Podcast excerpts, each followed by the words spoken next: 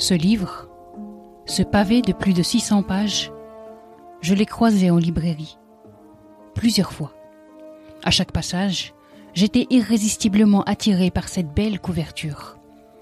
Sur fond bleu, une femme avance de dos, vêtue d'un habit traditionnel coréen, une ombrelle cachant le haut de son corps. Face à elle, un grand disque rouge orangé rend le tout très lumineux. Récemment, je suis de nouveau tombé sur le roman, en bonne place sur une des tablées de mon libraire, et j'ai fini par l'emporter avec moi.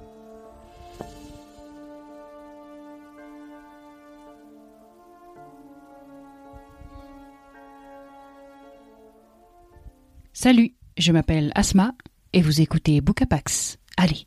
Bienvenue sur Bookapax. Voilà.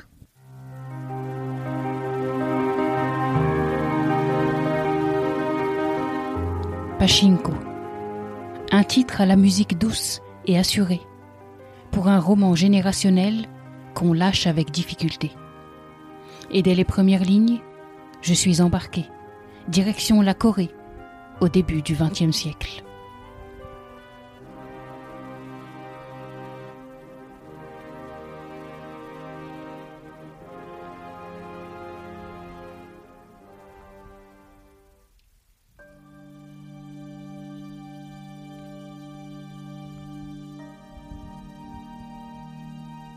L'histoire nous a failli, mais qu'importe.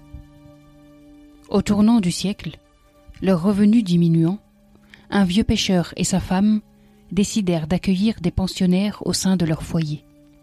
Tous deux étaient nés dans le village de Yeongdo, un îlot de 8 kilomètres au large de la ville portuaire de Busan, et ne l'avaient jamais quitté. Au cours de leurs longues années de mariage, la femme donna naissance à trois fils, mais seul l'aîné, qui se trouvait être le plus fragile, survécut. Si Ouni était né avec un bec de lièvre et un pied beau, il était en revanche doté d'épaules larges, d'une carrure solide, d'un teint doré, et avait, en grandissant, conservé son tempérament doux et pensif d'enfant.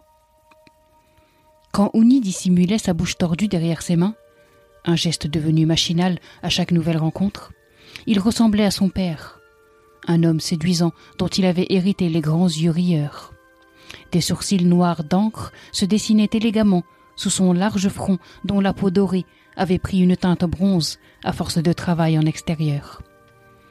Comme ses parents, Ouni n'était pas volubile, ce qui poussait certains à croire que, parce que son discours n'était pas vif, quelque chose devait clocher dans son esprit. Ils avaient tort.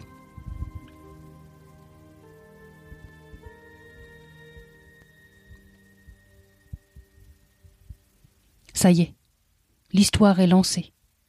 Et moi je m'installe, avec l'agréable sensation d'écouter une conteuse. J'entre directement dans l'intimité d'une famille coréenne, et des personnages se dessinent, avec des particularités fortes et un certain tempérament. Je suis ferré, car ce sont autant d'éléments qui m'intriguent et me donnent envie de connaître leur destin. Pachinko, c'est l'histoire intime passionnante et douloureuse d'une famille nippo-coréenne sur quatre générations. Uni, dont parle d'emblée Linkipit, est le premier personnage que l'on rencontre au début du XXe siècle. Mais c'est avec sa fille Sunja que nous allons traverser le siècle. Dans la Corée des années 20 occupée par le Japon, Sunja n'a que 16 ans quand elle tombe enceinte d'un homme marié. Elle est encore au tout début de sa grossesse quand un pasteur débarque un jour dans la pension familiale. Il est coréen comme elle, et il est en chemin vers le Japon pour y rejoindre son frère et la femme de celui-ci. Sunja et lui ne se connaissent pas, mais le pasteur l'épouse et l'embarque avec elle, choisissant en conscience de couvrir la honte de cette femme. Avec Sunja débute une histoire familiale mouvementée, sur fond de bouleversements nationaux et mondiaux. Dans les remerciements, Min Jin Lee raconte que l'idée de cette histoire lui est venue en 1989.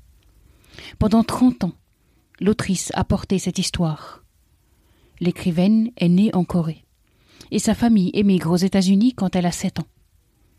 Pendant ses études à Yale, le discours d'un missionnaire américain résidant au Japon concernant les discriminations à l'encontre de ceux dont les origines sont coréennes va la marquer. Puis, c'est un cas de suicide d'un collégien harcelé en raison de ses origines qui provoque en elle une vive émotion. En 1996, Min Jin Lee quitte sa carrière d'avocate et se met à écrire sur les Coréens du Japon. Un premier jet est écrit, puis un deuxième, puis un troisième, mais l'autrice n'en est toujours pas satisfaite. Alors, en 2008, elle reprend à nouveau depuis le début. À cette époque, elle est installée à Tokyo, et là, elle enchaîne les entretiens pour avoir une base documentaire solide. Le roman paraît enfin en 2017 aux États-Unis, et c'est un succès. Le New York Times le place dans son classement des meilleurs titres de l'histoire littéraire. Barack Obama en parle comme une histoire puissante. L'écrivaine Roxane Gay le lit en une journée, parce qu'elle ne pouvait tout simplement pas s'arrêter. Le livre s'est depuis vendu à plus de 3 millions d'exemplaires et traduit dans 30 langues. Les droits du roman ont depuis été achetés par Apple et une série est en préparation. Pachinko est un roman à l'écriture simple, à l'écriture hyper entraînante. On se love dans ces pages, on y plonge littéralement. L'intrigue a beau se passer à des milliers de kilomètres de la France, à une époque relativement lointaine, dans une culture que l'on ne connaît que superficiellement, j'accroche immédiatement. Et j'accroche d'autant plus que les personnages sont remarquablement incarnés et que je me prends de passion pour leur destinée. Pachinko est un roman magistral, un roman qui en impose, un roman magnifique sur le courage suprême, la résilience perpétuelle, l'humilité glorieuse. Les personnages féminins y sont somptueux, endurants, robustes et déterminés. Mais Pachinko, c'est aussi l'expatriation, les brimades et les humiliations subies par les Coréens du Japon. L'équilibre fragile de leurs conditions entre deux nations, ballottées par les bouleversements multiples dans la région et soumis au racisme et aux discriminations. Autant de sujets qui parlent à la française issue de l'immigration que je suis. Ouvrez ce livre. Laissez-vous emporter par la vague. Elle est belle, elle est addictive, elle est riche et passionnante. Vous ne manquerez pas d'être touché par la grâce éblouissante de ce récit. Le roman a beau être bien épais, c'est un véritable page turner que j'ai trimballé partout avec moi, tant j'avais constamment envie d'y plonger. Min Jin Lee ne cesse de relancer l'attrait pour son histoire, distillant çà et là révélations et rebondissements qui nous soulèvent et nous font tressaillir. Ce sont de mini-déflagrations qu'elle place dans les pages du roman. On ne les voit pas venir. Et soudain on sursaute, nous surprenant à relire la phrase pour s'assurer d'avoir bien saisi. Pachinko. Le mot désigne un jeu de hasard dont raffolent les Coréens. Un mot qui immédiatement nous intrigue et nous tient. Un mot qui annonce dépaysement, incertitude, chance, mais aussi risque, destinée et danger. Pachinko a maturé trente ans dans l'esprit de son autrice l'histoire familiale et régionale qu'elle nous raconte sur huit décennies nous sort totalement de notre quotidien, de notre zone de confort, de notre vision européocentrée. Elle nous force à voir le monde avec d'autres yeux, nous place dans la peau de femmes à la fois engluées dans des traditions imposantes, mais sachant les déjouer pour se forger une existence digne, à force de travail acharné, d'intelligence fine et de diplomatie élégante. J'ai refermé ce roman avec regret. Il m'a ouverte à un monde que je ne connaissais que peu, et il a souvent parlé à l'enfant d'immigré que je suis. Discrimination, racisme, inégalité, mais aussi histoire familiale, histoire coloniale et volonté farouche de s'en sortir. Voilà autant de thématiques fortes qui permettent à beaucoup de s'identifier.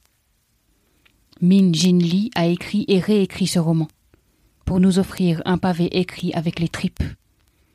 Penchez-vous sur les lignes de Pachinko. Attachez votre ceinture et laissez-vous emporter. Un monde s'offrira à vous et vous vous y retrouverez.